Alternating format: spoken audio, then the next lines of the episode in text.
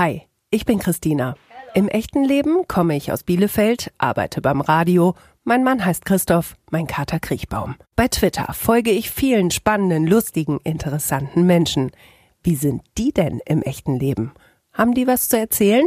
Ich horch mal. Folge 39. Tamara Richmond, Alter. 55. Ich lebe in. Bielefeld, Bei Twitter bin ich. at Tamara Q Richmond. Auf einer Skala von 1 bis 10. 10 ist das Beste. Geht's mir gerade? 10. Es ist alles in Ordnung. Ich fühle mich gut. Ich bin glücklich. Ich bin gesund. Alles gut. Bei Twitter habe ich mich angemeldet. Weil ich ein Bed and Breakfast aufmache und ich wollte versuchen, Reklame zu machen. Die größte Herausforderung in meinem Leben ist, äh, manchmal Mutter zu sein. das überrascht mich immer wieder. Es überrascht mich immer wieder, wie viel ich meine Enkelkinder liebe, weil ich dachte, ähm, als Mutter, ich habe vier Kinder, ich habe die so lieb und ich dachte, man könnte gar nicht ein Enkelkind mehr lieben und ich liebe sie nicht mehr, aber ich liebe sie genauso sehr. Ein Grund zu feiern wäre, wenn Ich Lotto gewinnen würde, das schönste Kompliment ist für mich, dass man mich mag. zu diesem Zeitpunkt in meiner Vergangenheit würde ich gern zurückreisen. Ich glaube 2002. Das habe ich in letzter Zeit richtig gut hinbekommen. Äh, ich würde sagen, mit meinem Bed and Breakfast, weil ich ähm, eigentlich Hebamme bin. Also ich bin Hebamme, nicht eigentlich, ich bin Hebamme. Ähm, und das ist was ganz anderes. Und ich habe sehr viel gelernt und ich war in England und habe mir Bed and Breakfast angeguckt und ich habe mir richtig viel Mühe gemacht, um zu versuchen, dass es auch klappt und dass sich Leute da bei mir wohlfühlen. Ähm, und eigentlich bin ich stolz auf das, was ich bisher schon ähm, hingekriegt habe. In meiner Schulzeit hatte ich, Viele Probleme. das habe ich fürs Leben gelernt. Ich weiß nicht, wie es in Deutsch heißt. Empathy. Empathie. Das habe ich gelernt. Das habe ich gelernt, als mein Vater gestorben ist. Das ärgert mich am meisten an anderen. Hinterlistigkeit, ist das richtig? Ist das Wort? Das mag ich nicht. Wenn man zum Beispiel tut als, ah, du bist ja sehr nett und ähm, ich mag dich und ist sehr nett zu mir, aber dann hinter meinen Rücken reden Leute schlecht. Das mag ich nicht. Und das ärgert mich am meisten an mir selbst. Ich putze zu viel. Ich bin zum Beispiel, wenn ich aufräume, wenn ich aufräume, dann muss das ganz gerade sein. Und wenn das dann schräg ist, das ärgert mich. Und dann sage ich mir selber, oh mein Gott, das, was bist du doof? Es ist nur schräg, es ist kein Problem. Aber es ist, es ist für mich ein Problem. Das würde ich gerne von meinen Eltern wissen. Äh, ich hätte gerne gewusst, wie es m, richtig war früher, als die sich kennengelernt haben, weil mein Vater ist Engländer und meine Mutter ist Deutsche. Und ähm, als die geheiratet haben, es war nicht lange nach dem Krieg. Und ich glaube, also meine Mutter sagte mir, sie waren, sie waren die ersten, die geheiratet haben in Herford. Englisch-Deutsch und das war eine sehr schwierige Zeit, weil meine Mutter wurde nicht akzeptiert und mein Vater wurde nicht akzeptiert. Da würde ich gerne mehr von wissen, aber mein Vater ist tot, also kann ich nicht fragen. Wenn ich unsichtbar wäre, würde ich sofort, Ich glaube, ich würde gucken, wie es meinen Kindern immer geht, das werde ich nie, nie vergessen. wo mein Vater gestorben ist. Bestes Schimpfwort ever. Fucking bastard. Tamara, herzlich willkommen zu deiner ganz eigenen Folge in Echt jetzt. Vielen Dank. Tamara, ich habe für dich tatsächlich ein bisschen mein Format aufgeweicht, weil du zwar bei Twitter angemeldet bist, aber Twitter kaum nutzt. Wir haben uns kennengelernt im beruflichen Kontext. Ich habe dich äh, im Radio interviewt und fand deine Geschichte so super und so interessant. Und du hast eben schon zu mir gesagt, als du mir einen englischen Tee gemacht hast, hm, was, soll an mir so interessant sein? Findest du dich nicht interessant? Ich weiß nicht, mh, eigentlich nicht, nein, weil ich bin einfach ein ganz normaler Mensch und als du gesagt hast, oh, ich mache einen Podcast, machst du mit? Da habe ich gedacht, warum? Was gibt's an mir Besonderes? Ähm, aber weil wir dann auch über diesen Bed and Breakfast gesprochen haben, habe ich gedacht, oh ja, das ist gut. Ich fand es einfach total spannend, weil du mir im Radiointerview erzählt hast, dass du in Bielefeld lebst und ähm, hier auch viele Jahre in Deutschland verbracht hast, eigentlich aber aus England kommst.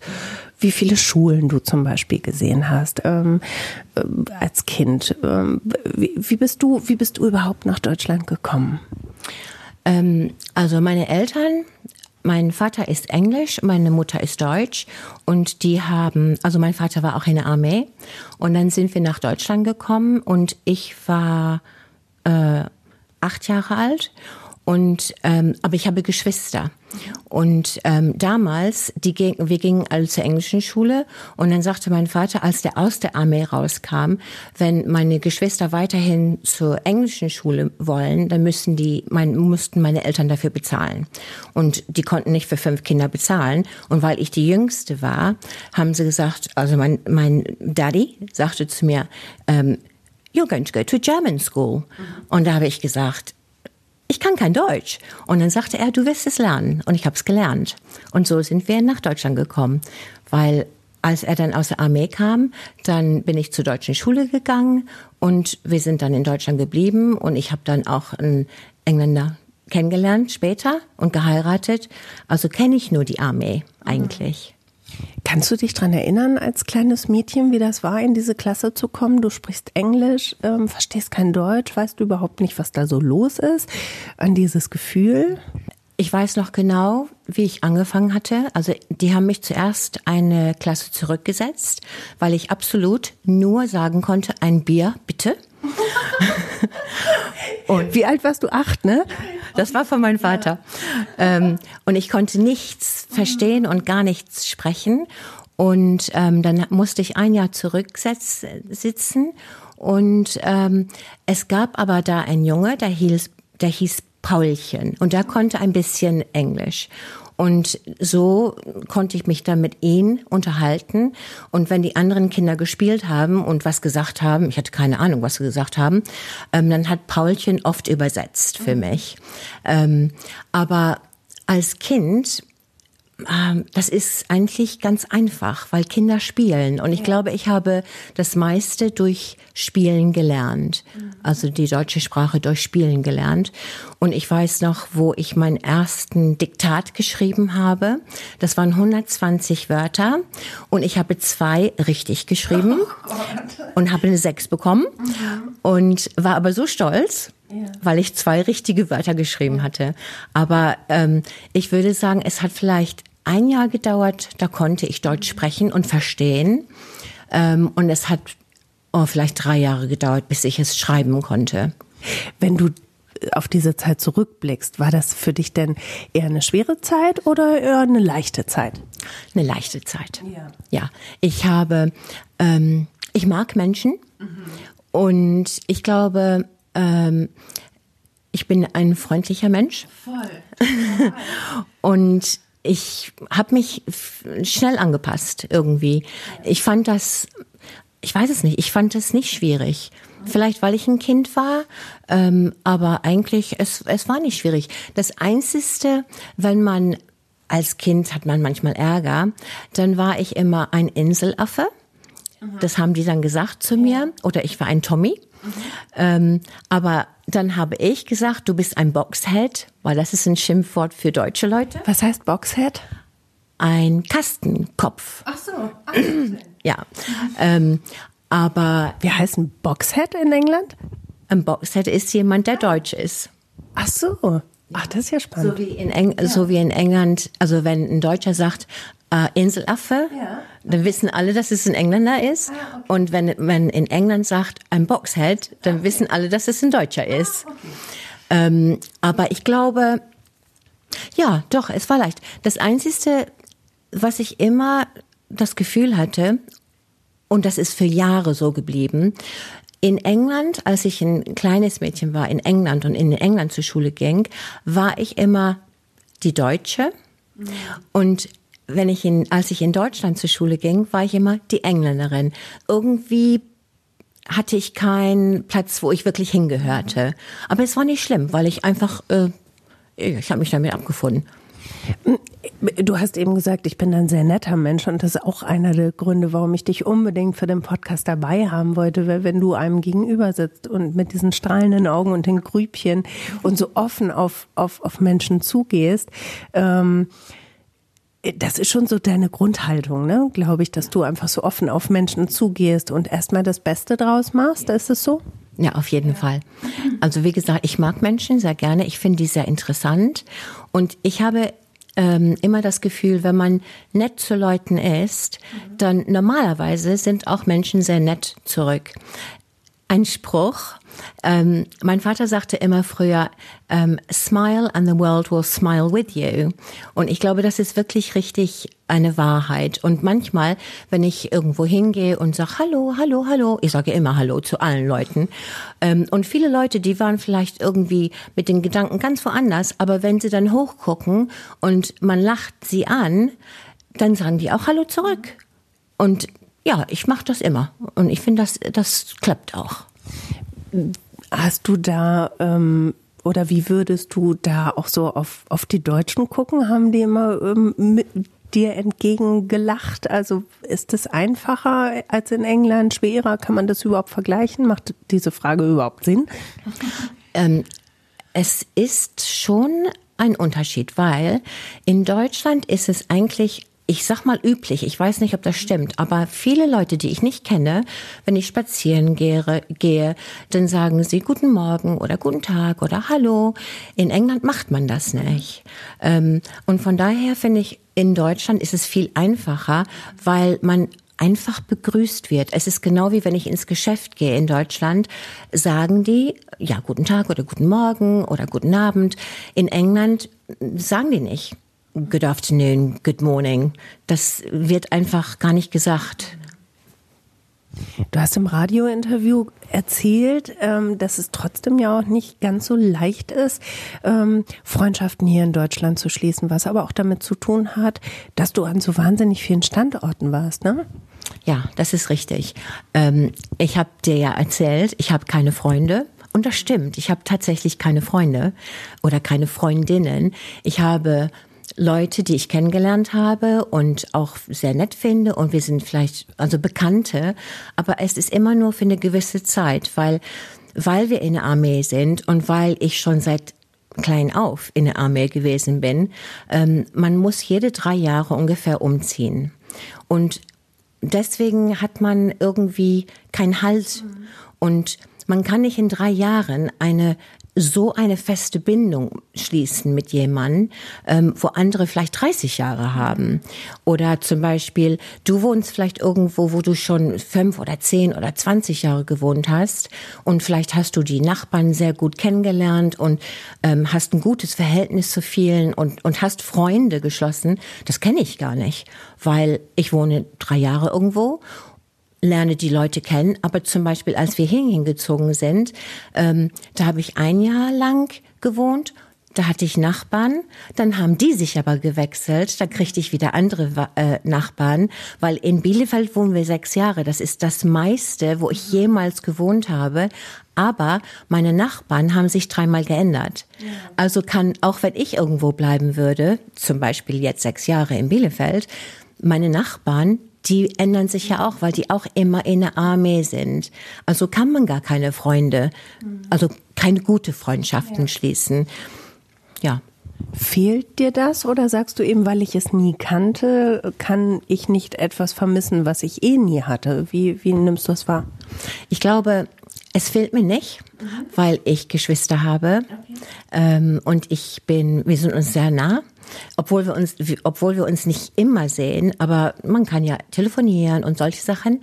Ähm, und ich glaube, weil ich es nicht kenne, weiß ich gar nicht, wie es sein würde, eine, eine ganz dolle Freundin zu haben, wo man sagen würde, ach, sollen wir heute Abend essen gehen oder so? Oder ähm, lass uns mal ins Kino gehen. Das kenne ich gar nicht. Ich gehe entweder ins Kino mit meinem Mann oder wir gehen essen ähm, oder wir gehen meine Geschwister besuchen. Aber manchmal glaube ich auch, dass ich gar nicht weiß, wie man eine Freundschaft schließen würde. Mhm. Weil macht man eine Freundschaft für drei Jahre? Ich weiß es nicht. Ich meine, ich habe ich habe Bekannte gehabt oder Freundinnen gehabt, ähm, wo ich gedacht habe, oh, das ist eine richtig gute Freundin. Und in diese Zeit, wo wir wirklich auch zusammen gewohnt haben oder äh, in der also Nachbarschaft gewohnt haben, waren wir wirklich auch gute Freundinnen. Aber als die dann weggezogen ist oder ich weggezogen bin, dann war das vorbei. Man sieht sich dann nicht, man schreibt sich nicht, weil es ist in der Armee einfach so. Man hat nur Bekanntschaften. Was würdest du sagen, wie hat sich das denn wohl auf deine Beziehung zu deinem Mann auch ausgewirkt? Weil ihr seid dann ja schon lange zusammen, ihr habt vier Kinder zusammen, Enkel zusammen und ihr seid immer zusammen und auch diejenigen, die dann die Freizeit miteinander verbringen. Ähm, also so sehe ich meinen Mann lieber, aber ich bin auch immer ganz froh, wenn man mal was getrennt voneinander macht. Würdest du sagen, ihr seid ganz besonders eng dann miteinander? Close? Ähm, ja, auf jeden Fall. Also wir sind glücklich verheiratet. Das finde ich sehr schön. Wie lange schon? Ähm, sie, 27 Jahre? Okay. Ja. Ähm, aber ich glaube, ähm, es gibt zum Beispiel in der Armee gibt es auch, ähm, es heißt The Mass. Mhm. Weißt du, was das ist? Also das ist, äh, was ist das? Sowas wie ähm, eine Veranstaltung, ne? Ja. ja. Man, man kann da also oft hingehen. Ja. Also und man lernt dann, man lernt nicht Leute kennen, weil es auch Arbeitskollegen halt ja. sind. Aber ähm, also man hat einfach eine Möglichkeit wegzugehen, tanzen zu gehen und solche Sachen zu machen. Ähm, aber wie gesagt, ich bin ja doch, ich bin die meiste Zeit mit meinem Mann zusammen. Aber das klappt. Ihr mögt euch gerne, das habe ich eben gemerkt, als ich ihn kennengelernt habe. Ganz schön. Das hast du mir im Radiointerview auch erzählt, wenn man in der Armee ist, ähm, dann geht man auch gar nicht so sehr in die Stadt, in der man wohnt. Man bleibt auch so in dieser kleinen Armeewelt. Ne? Wie stelle ich mir das vor? Ja, das ist so. Ähm, viele Leute zum Beispiel sagen zu mir, ähm, warum kann, können deine Kinder nicht so gut Deutsch wie du? Und das kommt ganz Ganz einfach daher, weil wenn du nach Deutschland versetzt wirst, dann kommst du erstens mal zum Beispiel, wo wir jetzt wohnen, es sind nur Engländer, die hier wohnen. Und dann gibt es in der Kaserne ähm, unser Geschäft, wo wir einkaufen. Dann gibt es in der Kaserne die Mess, wo wir tanzen gehen oder essen gehen. Dann gibt es die Post in eine englische Kaserne, weil das die englische Post ist. Alles und der Arzt ist ein englischer Arzt. Und wenn wir ins Krankenhaus müssen, obwohl es ein deutsches Krankenhaus ist, haben die eine Abteilung nur für die Engländer. Und von daher gesehen, du brauchst gar kein Deutsch zu können, ja. quasi, weil alles, was du brauchst und machst, mhm. wird in Englisch unternommen. Wenn ich Geld brauche, kann ich zur, Deu äh, zur englischen Post gehen und mein englisches Geld abheben und das wird dann umgewechselt auf Euro. Also braucht man eigentlich gar nicht so viel ähm, äh, Bekanntschaften zu machen, außer, ja. außer in der Armee. Also du lebst in Deutschland, aber trotzdem mit einem Fuß oder mit einem Teil deines Herzens bist du England durch und durch, ne? Ja, genau, das ja. ist richtig. Mhm. Ja. Deine Familie lebt die auch hier in Bielefeld? Ähm, Im Moment ähm, zwei von meinen Töchtern wohnen in England und mein einer Sohn wohnt in England und mein kleiner Sohn, der ist 27, Kleine. der Kleine, der wohnt in Deutschland. Ja. ja. Ähm, ihr werdet Deutschland verlassen. Ihr werdet Bielefeld verlassen. Darüber haben wir gesprochen, auch in unserem Radiointerview. Ähm, erzähl. Ja, wir werden Deutschland verlassen. Ich weiß noch in, ähm, in 2002, also wir wohnten in England vorher. Und in 2002 bekam ich, bekam ich ein, ähm, eine Arbeit als Hebamme in Deutschland bei den Engländern. Mhm und ähm, habe die Stelle auch angenommen. Und wir hatten so eine Angst, nach Deutschland zu kommen, weil mein Mann konnte kein Deutsch.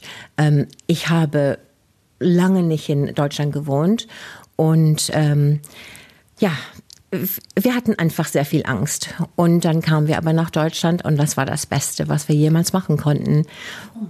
Ähm, meine Arbeit war super gut. Also ich habe das so gerne gemacht, weil in England habe ich im Krankenhaus gearbeitet, aber in Deutschland habe ich in der Community, also zu Hause, ähm, Frauen gepflegt, die ähm, mhm. oder Entbindung so. Mhm.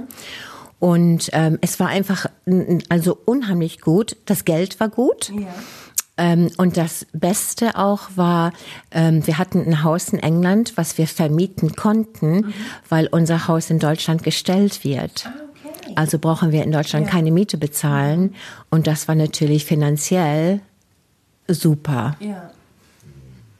Du hast trotzdem im Fragebogen gesagt, du würdest gerne zurückreisen in das Jahr 2002. Warum? Weil es war einfach unheimlich spannend. Ähm, wir waren, ich glaube, sieben Jahre waren wir in England und dann kriegte ich diese Stelle als Hebamme in Deutschland. Und wie gesagt, weil ich vorher im Krankenhaus gearbeitet habe und jetzt auf einmal in der Community arbeiten konnte. Ähm, und es war einfach so toll. Wir wohnten damals in München-Gladbach mhm. ähm, und die Community, die war ganz eng. Und das war, glaube ich, das erste Mal, wo wir wirklich das Gefühl hatten, dass wir Freunde in mhm. Anführungsstriche hatten, weil viele Leute schon länger da gewohnt haben und ähm, wir haben da richtig gute Bekanntschaften gemacht mit Leuten und ähm, wir waren oft dann bei Leuten zu Hause und haben Barbecue gemacht und dies und das und das kannten wir vorher nicht. In England haben wir es nicht gemacht und nachdem eigentlich, wo wir jetzt in Bielefeld sind, auch nicht mehr. Und deswegen, das war einfach eine, eine sehr, sehr schöne Zeit für uns. Mein Mann hatte eine gute Arbeit, die er auch sehr gerne mochte. Ähm, es, war, es war super. Ja. Nun verlässt die Armee ja Bielefeld. Ähm, so ist dann für euch auch die Zeit in Bielefeld vorbei. Ähm, ich habe das so ein bisschen so wahrgenommen, als wir miteinander gesprochen haben. Das erste Mal, das hat ein lachendes Auge und auch ein weinendes Auge. Ist das richtig? Ja, es ist sehr schwierig, weil ähm, ich liebe Deutschland. Ich mag die Menschen. Ich finde, ähm, es ist alles so sauber. Ähm, ich, ich mag Schnitzel und Kaffee und Kuchen. Ähm, solche Sachen, das ist einfach, es ist ganz anders wie in England. Ähm, und wir haben uns hier so gut wohlgefühlt und ähm, es wird einfach schwer sein. Und unter anderem, meine Mutter wohnt auch in Deutschland und sie ist ähm, 86 Jahre alt. Ähm, ist das, es ist sehr schwierig, ne, zu sagen, ne, wir fahren nach England, es könnte immer was passieren. Mhm. Ähm, unter anderem, unser Sohn bleibt auch in Deutschland, ähm, was ich auch sehr schwer finde, ähm, obwohl ich werde versuchen, ihn zu überreden, ja. mit nach England zu kommen. Ähm, auf der anderen Seite, ich bin jetzt, also wenn ich in England bin, bin ich keine Hebamme mehr. Ich mache mein Bed and Breakfast auf. Mhm. Das habe ich jetzt ähm, vor sechs Jahren gekauft und die letzten vier Jahre haben wir dran gearbeitet und gearbeitet, bis es wirklich schön geworden ist. Mhm. Und ich glaube, das wird sehr spannend sein damit hast du dir ja, glaube ich, einen ganz, ganz großen Traum erfüllt, ne? dass du sagst, okay, wenn wir jetzt schon gehen und wenn wir uns entschieden haben, zurückzugehen nach England, dann will ich ans Meer. Ne? Das war, glaube ich, so dein großer Traum. Ja, ich glaube, das kommt daher. Mein, mein Vater, der kam, äh, der ist geboren in Portsmouth und obwohl ich einmal, glaube ich, nur in Portsmouth gewesen bin, ich habe immer wenn ich am Meer bin, habe ich immer ein schönes Gefühl. Ich fühle mich immer sehr wohl und wenn es ganz ruhig ist, finde ich, das sieht sehr romantisch aus. Aber wenn die Wellen so kommen, das ist auch interessant. Also ich denke immer, Mother Nature is amazing. Und deswegen bin ich so ger gerne am Meer. Ähm, und ich hatte zwei Jahre lang, weil wir wussten, wir mussten nach England. Und ich habe zu meinem Mann gesagt, ich möchte auf jeden Fall ein Haus am Meer, aber nicht einen Kilometer oder zwei. Ich möchte direkt am Meer sein. Und zwei Jahre lang habe ich, ich würde sagen, wöchentlich geguckt, wo, was wir uns auch leisten konnten. Ja. Ähm, und ich habe immer geguckt, geguckt, geguckt. Und dann habe ich ähm, Little Bassett gefunden. Und da stand, das war im Internet, und da stand, ähm, das war in unsere Preislage, aber es stand, es müsste äh, ein bisschen Tender Loving Care bekommen. Und da habe ich gedacht, ach ja, das können wir machen. Und da habe ich zu meinem Mann gesagt, das möchte ich unbedingt haben. Und er ist unheimlich lieb. Und dann sagte er, ähm, ja, wenn du meinst, er wusste, dass ich schon zwei Jahre suchte. Und wir, wir hatten aber keinen Urlaub nach England zu kommen. Da habe ich zu meinem Mann gesagt, ist egal. Wir kaufen es einfach. Ohne es zu begucken? Ja. Wir haben es nicht, doch, wir haben es nicht gesehen. Ja, und ähm, da habe ich du Abenteurer, ne? Du bist ein Abenteurer. Ja, ja, okay. ja. und da habe ich gesagt, wir wir kaufen es einfach. Und mein Mann, der macht alles mit. Und da sagte er, meinst du? Ich sag, ja, das können wir. Dann machen wir ein Bed and Breakfast raus. Ja. Es waren nur drei Schlafzimmer. Ähm, da habe ich gesagt, da bauen wir noch ein bisschen was zu. Ich sag, das wird klappen. Ja, und dann haben wir es gekauft und ähm, alles schön und gut. Und dann sind wir nach England gefahren und haben uns unser Häuschen angeguckt. Oh, ich habe geweint. Ich habe so geweint. Das war in so ein schlechter Zustand. Da war nichts Tender Loving Care. Das war ein, oh, ich weiß es gar nicht, wie man das nennen kann. Es war Grundsanierung. Ja, mhm. alles, alles musste gemacht werden. Neue Fenster, neue äh, äh, Heizkörper, ein Boiler, ähm, die Zimmer waren unmöglich. Alles hatte, ist das Vertäfelung mit mhm. Holz? Ja. Das musste alles raus. Also es war ganz schlimm. Ja, und dann hatte ich die tolle Idee, ach, die Küche, die tun wir einfach, habe ich so gesagt. Ich sag, Marc, wir machen einfach so, die Küche kommt dann dahin und das Badezimmer kommt dahin und dann kommt da noch ein Zimmer das machen wir einfach. Ja, einfach ist gar nicht einfach. Und deswegen hat es so lange gedauert. Ähm, und dann wussten wir, ich war ein bisschen naiv. Ich war viel naiv. und dann ähm, wusste ich nicht, dass man, wenn man ein Bed and Breakfast aufmacht, dass da Regeln sind, dass man Feuertüren braucht und überall Exit. Ähm, Schilder und dass jedes Zimmer auch ein Ensuite haben muss und dass es eine gewisse äh, Maße haben muss. Wusste ich alles nicht. Aber es war zu spät. Jetzt hatten wir schon so viel investiert und dann mussten wir noch mehr investieren, weil die Badezimmer waren nicht gut genug. Das musste dann angebaut werden. Aber ist egal. Wir haben es geschafft und es ist fertig und ähm, nächste Woche fahre ich, in zwei Wochen fahre ich nach England und muss nur noch anstreichen, ja. ähm, weil wir auch dog-friendly machen. Mhm, also Hunde sind willkommen. Ja, ja. Hunde sind willkommen, Motorrad sind äh, gay-friendly, wir machen alles friendly. Ja, ähm, und ähm, dann werden neue Fußböden reingetan und dann ist es fertig. Und am 6. Januar fahren wir nach England. Und am 21. März mache ich offiziell auf. Und dann bist du da forever. Da bin ich, ja, forever. Obwohl, wir haben, ja, wir haben einen Plan, mhm. weil man weiß ja nie. Und obwohl ich verrückte Sachen mache, zum Beispiel, ich kaufe ein Haus, ohne es anzusehen, ähm, man muss sich auch ein bisschen absichern. Und wir haben viel Geld investiert in das Haus, aber wir wissen auch, dass wir es verkaufen könnten und das Geld würden wir wieder äh, rauskriegen. Also es ist kein Problem. Ähm, und wir haben gesagt, wir machen das für zwei Jahre, um zu gucken, wie es geht. Das erste Jahr, glaube ich, kann man abschreiben, weil ich bin nicht bekannt. Ja. Ne, wer geht im Internet und guckt nach Little Bassett Bed and Breakfast? Wird kein Mensch drauf äh, kommen. Ja.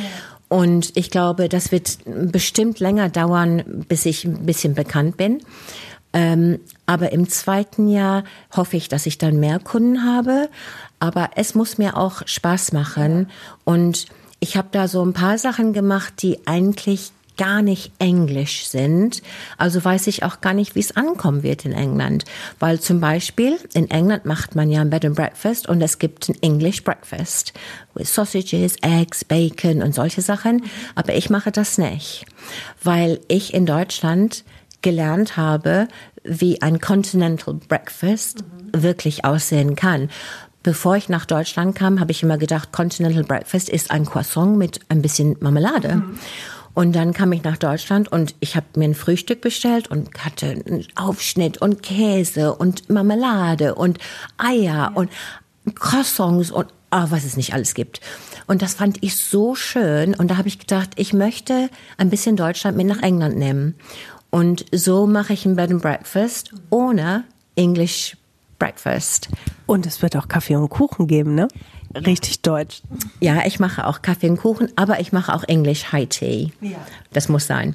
Ähm, mit Scones. Mit Scones. Yeah. And clotted cream.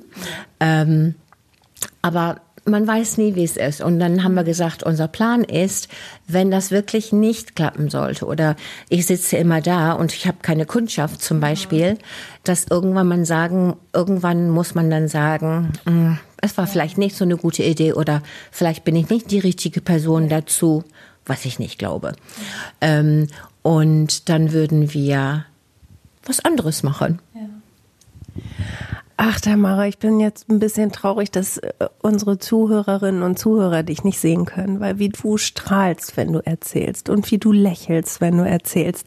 Du bist so, ja, so abenteuerlustig für mich und so positiv. Also ich, ich glaube, es fällt ganz schwer, dich nicht zu mögen. Oh, ähm, und ähm, ich frage mich gerade, also ich finde, das, das überträgt sich gerade so. Ich bin sehr erstmal sehr skeptischer Mensch mit vielen Dingen. Ähm, diese, diese unglaubliche positive Ausstrahlung, ja, ich mache das jetzt, ich kaufe ein Haus, ohne das jemals gesehen zu haben. Ähm, was würdest du sagen? Wo, wo hat diese, diese äh, positive Energie ihren Ursprung? Ich weiß es nicht. Ich weiß es wirklich nicht. Aber es stimmt. Ich bin wirklich ein sehr, sehr positiver Mensch. Und ich glaube, manchmal innerlich bin ich gar nicht so positiv. Aber wenn man das ausstrahlt und ich glaube, das kommt auch, weil ich Kinder habe. Mhm. Weil meine Tochter, also ich habe ja zwei Töchter und zwei Söhne, aber meine Tochter sagt so oft zu mir, bei dir ist ja immer alles super. Aber es ist wirklich so. Und ich glaube, das ist aber auch sehr gut, weil wenn die Kinder Kummer haben und dann rufen sie mich an und dann bereden wir das, manchmal stundenlang. Aber wir kommen immer auf eine positive Ebene. Heißt, du ähm, disziplinierst dich dann fast ein bisschen positiv zu sein? Also wenn du ähm, merkst, ich bin down, ich bin ach, ich, ich zweifle, ich habe Ängste. Ähm, hast du dann so was wie eine Disziplin, um zu sagen, Schluss jetzt aus, jetzt blicke ich nach vorn oder wie stelle ich mir das vor, wenn du sagst, du, wenn du zweifelst, wenn es dir nicht so gut geht?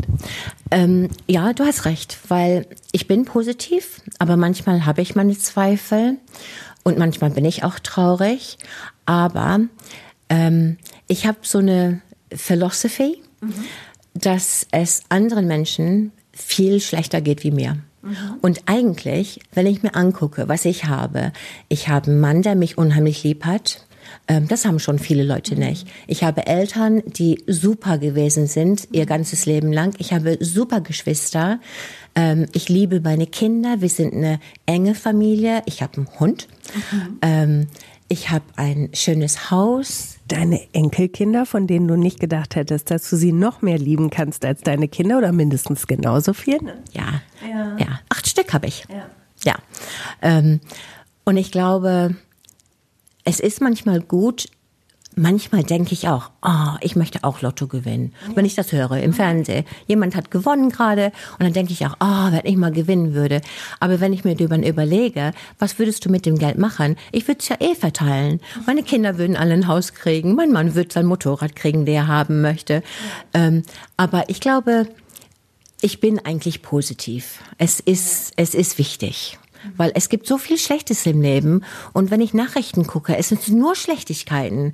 Und ähm, das ist für mich nicht gut. Ich finde das auch sehr schwierig. Ähm, mein Sohn, der hat ähm, Autism. Autismus? Ja. Und das ist, er hat, äh, äh, wie heißt das, Bipolar.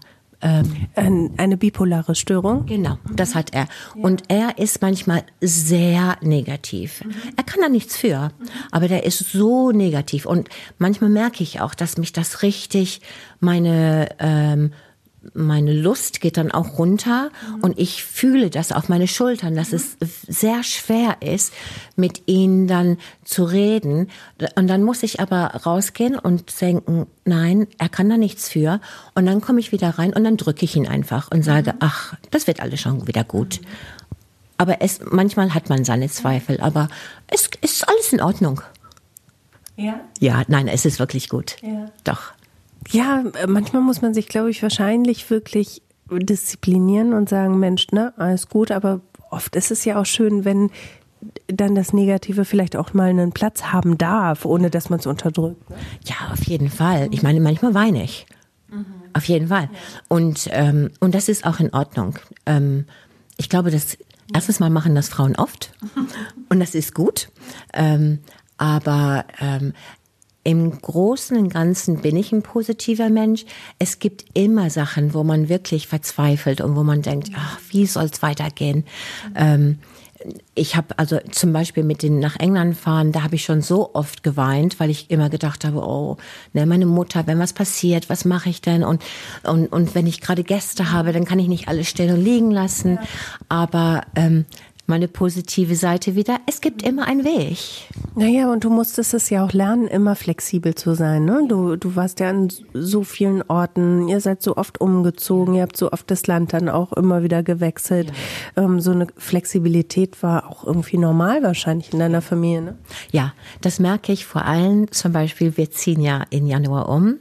Und ähm, ich bin da schon fest bei, ja. siehst du, ähm, einzupacken, meine Wohnung.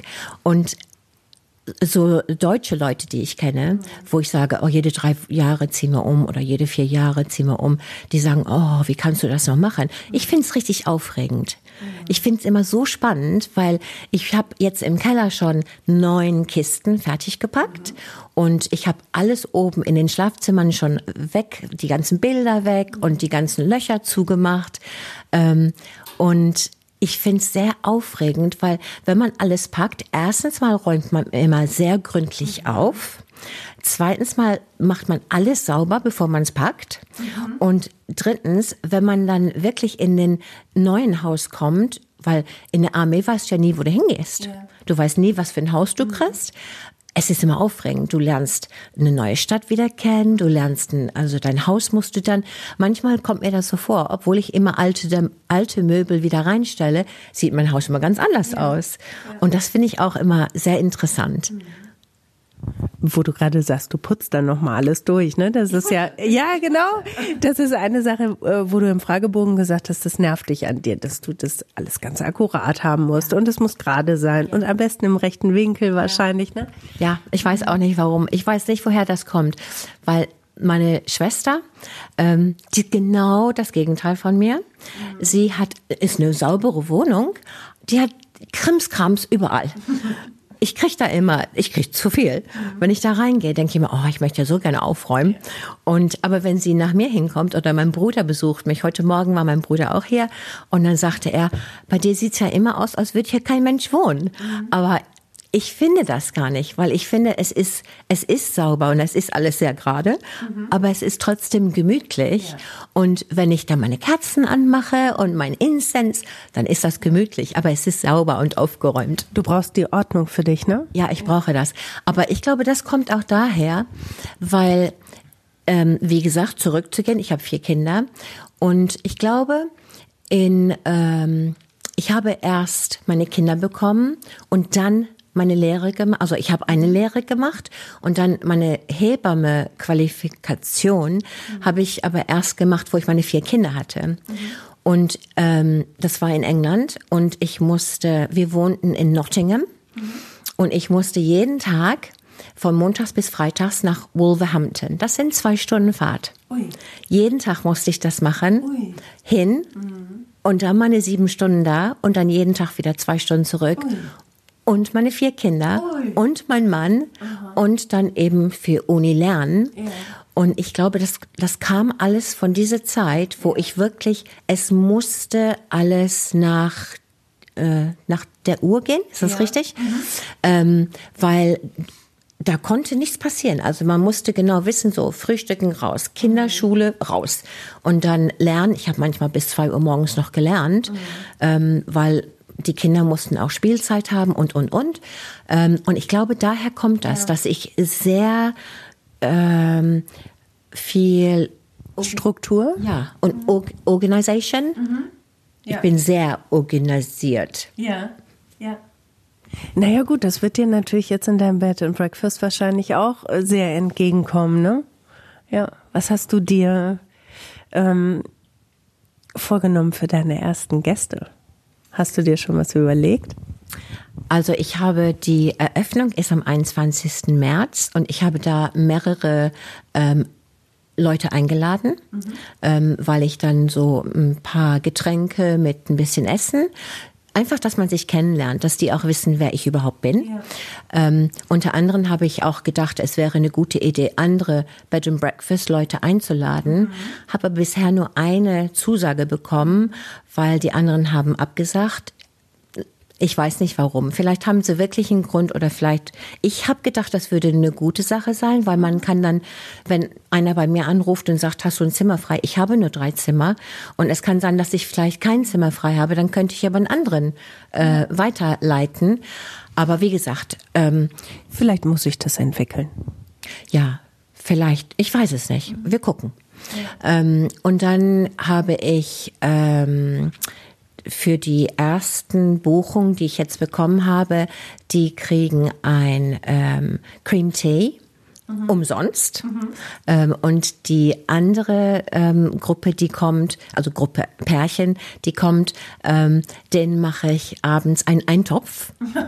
das Deutsche. Ja. Das sind so die Kleinigkeiten, die ich von Deutschland mitgenommen ja. habe. Ähm, und ja, ich werde auch äh, ein Glas, nicht ein Glas, eine Flasche Wein dahinstellen. Ähm, ja, und ich weiß es nicht. Erst habe ich gedacht, vielleicht wäre es besser, einfach ich würde sagen, ich wollte gerade sagen Freunde, aber da ich ja keine habe, ähm, Bekannte, ja. einfach erst ja. für vielleicht drei Tage, drei Nächte, ja. um zu gucken, wie ich das überhaupt hinkriege mhm. mit Betten machen und alles sauber machen und ne. Und dann habe ich gedacht, weil ich positiv bin, habe ich gedacht, das wird schon. Das wird schon klappen. Wird es auch. Weil, ja. ne, was kann da schon schiefgehen? Ich finde, wir sollten an dieser Stelle mal richtig dick Werbung machen. Wo ist dein Bed and Breakfast? Wie heißt es? Wo kann man es erreichen? Äh, lass das mal richtig raus jetzt, bitte. Gut. Also, mein Bed and Breakfast heißt Little Bassett. Bed and Breakfast. Das ist in the Isle of Wight. Das ist eine ganz, ganz kleine Insel gegenüber von Portsmouth und Southampton, ganz im Süden Englands.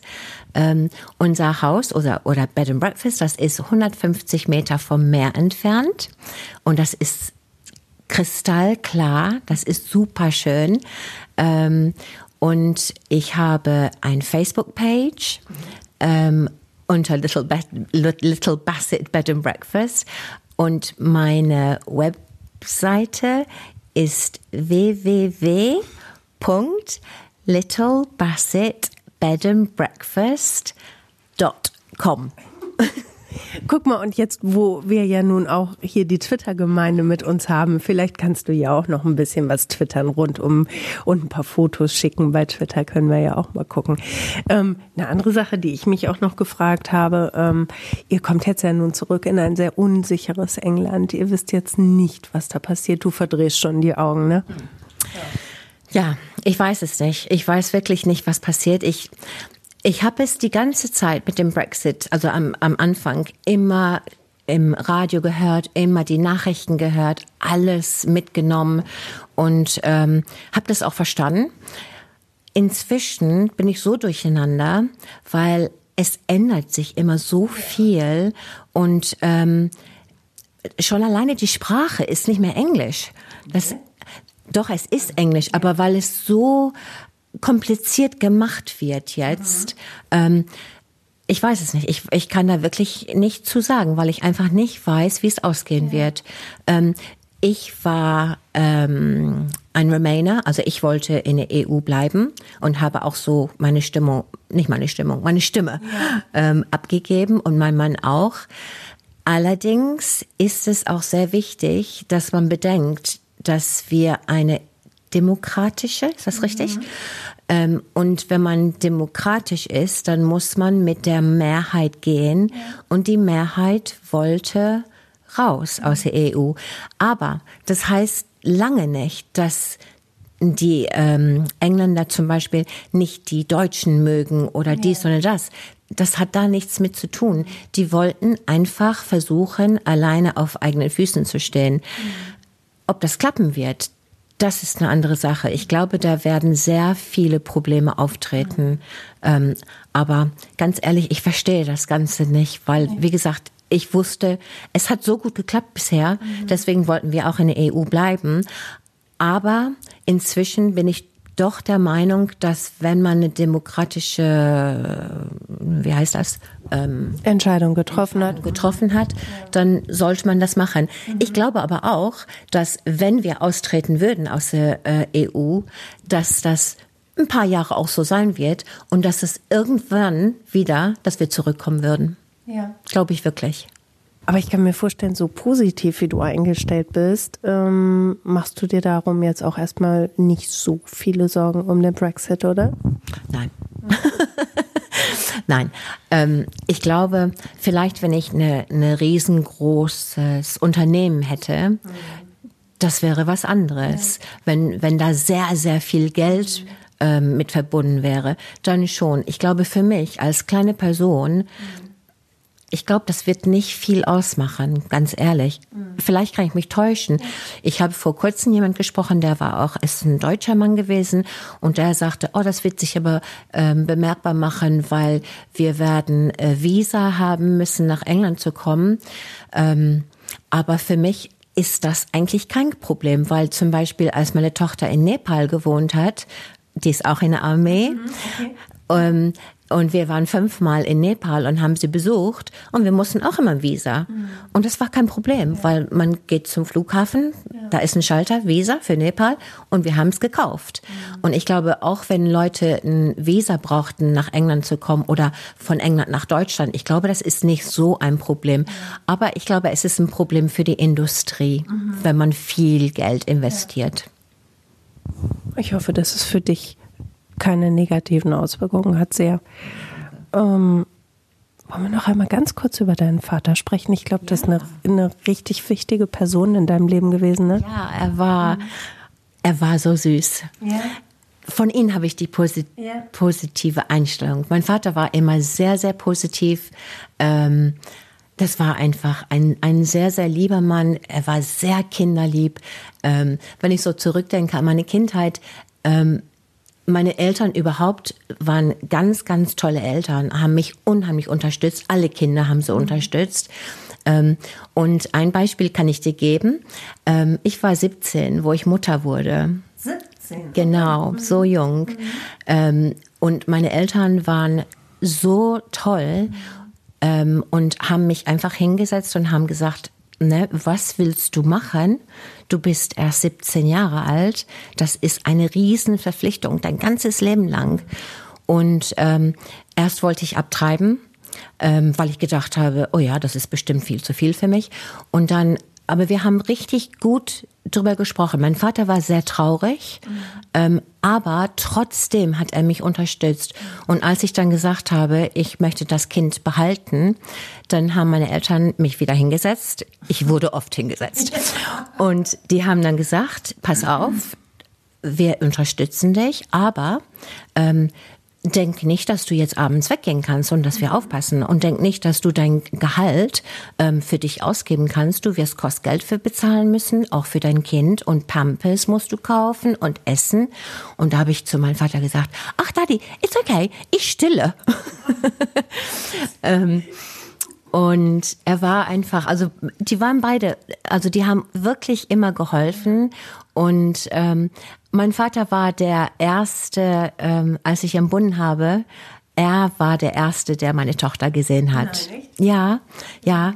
Ähm, mit meiner Mutter habe ich auch ein super Verhältnis, aber weil mein Vater damals ähm, äh, nicht gearbeitet hat, weil, also er hat gearbeitet, aber halbtags. Und meine Mutter hat volltags gearbeitet, also konnte sie nicht ins Krankenhaus kommen, die kam später. Ähm, aber die haben mich einfach immer, immer unterstützt. Und ich habe solche Dummheiten in meinem Leben gemacht, wirklich. Mein zweites Kind hatte ich mit 19. Meine Eltern haben mich unterstützt. Ähm, ich glaube, als junger Mensch war ich dumm. Aber auf der anderen Seite, wenn ich das so sage, dann hört sich dann, dann hört sich das an, als wäre das ein Riesenfehler gewesen. Mhm. Aber es war kein Fehler, weil meine Tochter ist 37 Jahre alt ja. und wir sind wie Geschwister. Wir sind, nein, wie beste Freundin. Mhm. Ähm, wir haben so ein schönes Verhältnis und ich liebe sie so sehr und sie liebt mich so sehr. Mhm. Und ähm, es war kein Fehler, obwohl ich glaube, ich habe viel verpasst, weil ich so jung war. Aber ich habe auch viel dadurch gewonnen, dass ich so jung Kinder gekriegt mhm. habe. Ähm, und ich habe trotzdem einen Mann mitgekriegt. Wieso trotzdem? Ja, weil äh, als ich meinen Mann kennengelernt hatte, hatte ich ja Kinder. Ach so, ach so, okay. Ich Jahre mit meinem Mann zusammen. Ah, Entschuldigung, ich habe ja überhaupt gar nicht mitgerechnet. Stimmt, es ist ja dann ist der Mann überhaupt gar nicht. Ach so. Genau. Wir sind wir sind 27 Jahre verheiratet, 28 Jahre verheiratet, aber wir sind 30 Jahre zusammen. Ja. Aber ich hatte zwei Kinder. Ach, zwei, okay. Ja, ähm, aber ähm, ganz ehrlich, mein Mann hat nie einen Unterschied gemacht zwischen unsere Kinder, weil es sind einfach alle unsere Kinder. Und ähm, das rechne ich ihn sehr hoch an. Ähm, und meine Kinder, ich weiß noch, wenn ich mit meiner Tochter darüber rede, weil sie war ja ein bisschen älter, als ja. sie dann ähm, meinen Mann kennengelernt hat. Ähm, und oh, die war so eifersüchtig. Mhm. Und das war eine schwierige Zeit. Die hat immer die dollsten Sachen unternommen, um zu versuchen, dass wir auseinandergehen. Mhm. Ähm, aber ja, Mark hat beim, also hat zu mir gehalten. Ja. Und jetzt, wenn wir drüber reden, da lacht meine Tochter so mhm. sehr darüber, weil sie weiß, dass sie das gemacht hat, weil sie eifersüchtig war. Mhm. Aber sie weiß, dass es gar nicht hätte sein brauchen. Ähm, aber ja, nein, ich habe meine Eltern wirklich ähm, viele Probleme äh, gegeben. Aber, aber ihr habt euch äh, stark geliebt. Ja, auf jeden Fall, auf jeden Fall. Und mein, mein Vater war auf jeden Fall ein, ein, eine sehr wichtige Person in meinem Leben. Meine Mutter auch. Ähm, und es ist komisch, weil ich rede jetzt über, über meinen Vater, als wäre er viel wichtiger. Das kommt nur daher, meine Mutter ist ja noch da. Ja. Und die sehe ich zum Beispiel am Freitag wieder. Mhm. Und ähm, sie ist eine ältere Frau jetzt. Und ich muss jetzt auf meine Mutter aufpassen. Mhm. Meine Mutter kommt auch mit in Januar. Ah, ich nehme sie mit nach England. Ja. Ähm, einfach für ein paar Monate oder wie lange sie bleiben möchte, ist egal. Ja. Ähm, die nehme ich dann mit, weil ich einfach denke, sie war immer für mich da mhm. und die äh, Zeiten ändern sich. Ja. Jetzt muss ich für meine Mutter da sein. Payback Time. Payback Time, genau. Mhm. Aber ich mache es auch gerne. Ähm, und wie gesagt, mein Vater, der ist es, es ist eigentlich sehr traurig, weil mein Vater, der ähm, hat die ganzen Jahre gearbeitet und als er dann äh, in Rente ging, hat er zu meiner Mutter gesagt, ähm, ich möchte nach England auf einmal. Er wollte immer in Deutschland bleiben. Auf einmal sagte er, er möchte nach England gehen. Und meine Mutter hat gesagt, ist in Ordnung, wenn du das möchtest. Ähm, die haben sich in England in Norwich ein Haus gekauft und ich habe sie, ich war damals in England und habe sie oft besucht. Und dann bin ich ähm, 2000 äh, Millennium mhm. Neujahr, Entschuldigung, ähm, bin ich da hingefahren und mein Vater sah ganz krank aus. Da habe ich gesagt, Daddy, was hast du? Mama, mir geht's nicht so gut. Ich sag, weißt du was, ich bringe dich ins Krankenhaus. Nein, und so lieb war der, weil er sagte, nein, nein, die Leute wollen alle feiern. Ich möchte, ne, wir bleiben zu Hause. Ich sag, nein, ich fahre dich ins Krankenhaus, du bist krank. Und dann ähm, habe ich ihn ins Krankenhaus gefahren und dann haben wir erfahren, dass er Lungenkrebs hatte. Mhm. Ja, und dann ist er sechs Monate danach gestorben. Mhm. Das war eine schwierige Zeit. Ja, oh Mensch. Aber ist egal. Ja. Er guckt immer runter auf mich. Ja. Aber es, es ist gut. Es ja. sind schon so viele Jahre her, aber ich könnte, ja. es, ähm, es ist, es tut einfach weh noch. Obwohl es, wie viele Jahre sind das jetzt? 19.